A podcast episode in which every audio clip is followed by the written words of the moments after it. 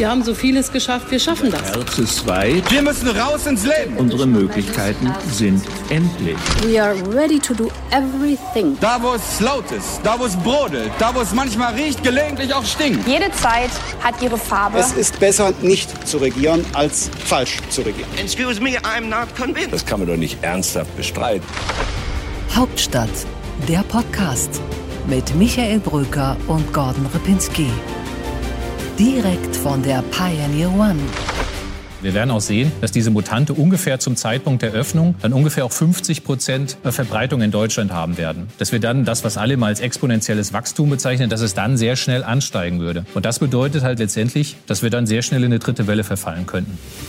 Das war der Pharmazeut Thorsten Lehr in dieser Woche bei Markus Lanz im ZDF. Und einige Wochen gingen in Deutschland die Corona-Infektionszahlen ja jetzt schön bergab. Bei einer Inzidenz von etwas über 50 scheinen sie sich im Moment allerdings zu stabilisieren. Und währenddessen steigt der Anteil der Infektionen an der Mutationsvariante. Und im Moment scheint unklarer denn je, in welche Richtung es jetzt weitergeht. Mein Name ist Gordon Pinski. Herzlich willkommen zu Hauptstadt der Podcast. Und die Frage, die wir uns jetzt stellen, erreichen wir die angestrebte Inzidenz von unter 35 überhaupt? Ja, und mein Name ist Michael Bröker und ich kann diese Frage nicht beantworten. Aber regional differenziert gesehen gibt es ja schon Landkreise, Orte, die die 35 erreicht haben. Und warum sollten dann diese Orte nicht auch öffnen dürfen? Die Frage müssen wir uns jetzt im Moment stellen, denn unter 35 soll man eigentlich öffnen. Aber was ist, wenn wir sie nicht erreichen? Ich glaube, den deutschlandweiten Durchschnitt erreichen wir nicht. Und wenn wir dann anfangen zu regionalisieren, na klar, dann hast du natürlich sozusagen Einkaufstourismus. Da, wo geöffnet ist, kommen dann die hin aus den Kreisen, wo nicht geöffnet ist. Und dann hast du am Ende Infektionen überall, die nach oben gehen. Also deine These ist nicht öffnen, weil sonst dritte Welle. Meine These ist, dass wir uns jetzt die Frage stellen müssen, ob wir tatsächlich weiter runtergehen wollen mit den Infektionszahlen. Und äh, dann müssen wir äh, die Öffnungen verschieben. Oder ob wir sagen, wir wollen diese Öffnungsperspektive bieten, aber dann müssen wir auch akzeptieren, dass die Infektionen hoch bleiben. Ja gut, dann öffnen wir eben bei 50. Und wenn regionale Kreise nebeneinander gleichzeitig die niedrigen Inzidenzen erreichen, dann könnten doch diese Kreise sich absprechen, Landräte, Telefonkonferenz und gleichzeitig öffnen, oder? Es fährt doch keiner von Rostock nach Passau ins äh, Einkaufszentrum. Nein, aber alle Landkreise in Deutschland sind ja irgendwie miteinander verbunden, deswegen funktioniert das alles nicht. Du wirst immer irgendwo eine Kante haben und dann hast du diese Form von Mobilität und von Tourismus. Also das funktioniert nicht. Ich glaube, wir müssen uns in Deutschland jetzt langsam eine Grundsatzfrage stellen. Die Grundsatzfrage lautet, wollen wir dieses Land weiter zumachen und damit die Infektionen natürlich wahrscheinlich noch weiter runterbringen, mit allen Neben Folgen, über die wir, glaube ich, nicht ausreichend reden? Oder wollen wir sagen, hm, unsere Impfquoten steigen, wir sind bald so weit, dass wir die über 80-Jährigen und die Pflegeheimbewohner geimpft haben und damit sinkt das Todesrisiko und dann können wir auch damit leben mit dieser Infektion, mit dem Virus? Ja gut, meine Antwort ist ganz klar, öffnen und zwar kreativ,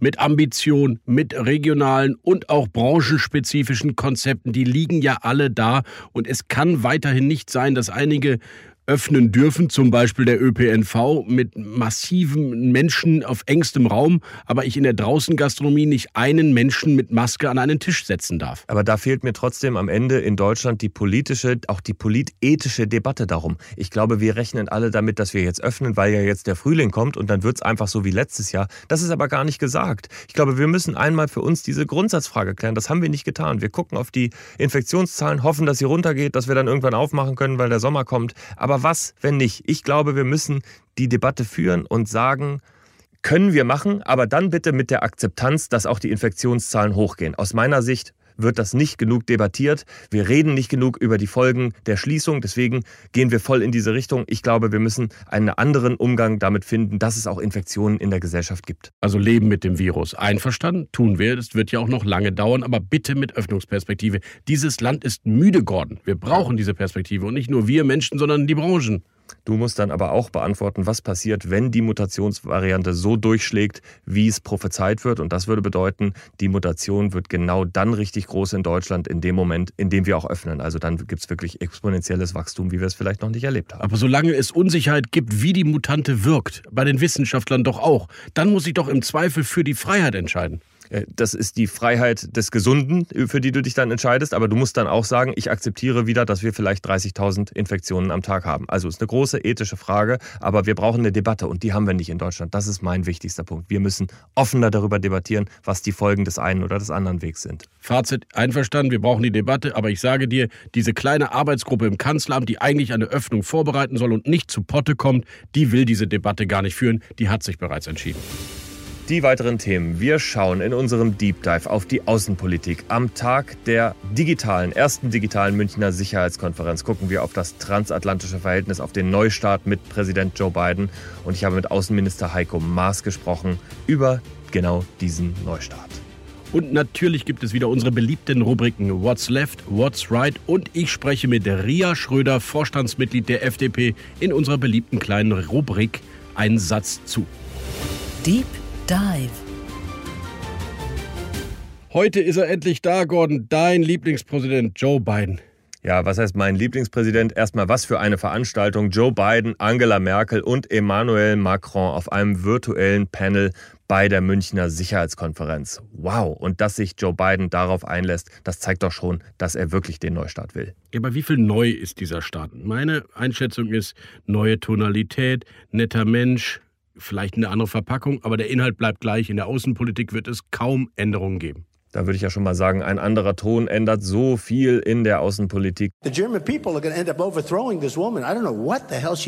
So funktioniert Diplomatie. Biden hat es verstanden und ich glaube, zwei Punkte, die sich sofort ändern werden. Klimaabkommen, dem tritt er bei wieder, ändert die internationale Klimapolitik, Pandemiebekämpfung, er tritt der WTO bei. Also schon dort ändert sich sehr viel. Das sind gute Punkte, Gordon, aber die schmerzhaften internationalen Politikthemen sind doch andere. Das Iran-Abkommen, das 2%-Ziel bei der NATO und Nord Stream 2, da gibt es doch keinerlei große Änderungen. Da gibt es eine brutale Änderung. Iran-Abkommen hat Trump gekündigt, ist ausgetreten und Joe Biden will da jetzt wieder rein. Er hat es vorher ausverhandelt in der Administration mit Barack Obama. Das ist eine 180-Grad-Wende. Bleibt aus meiner Sicht trotzdem falsch, Gordon.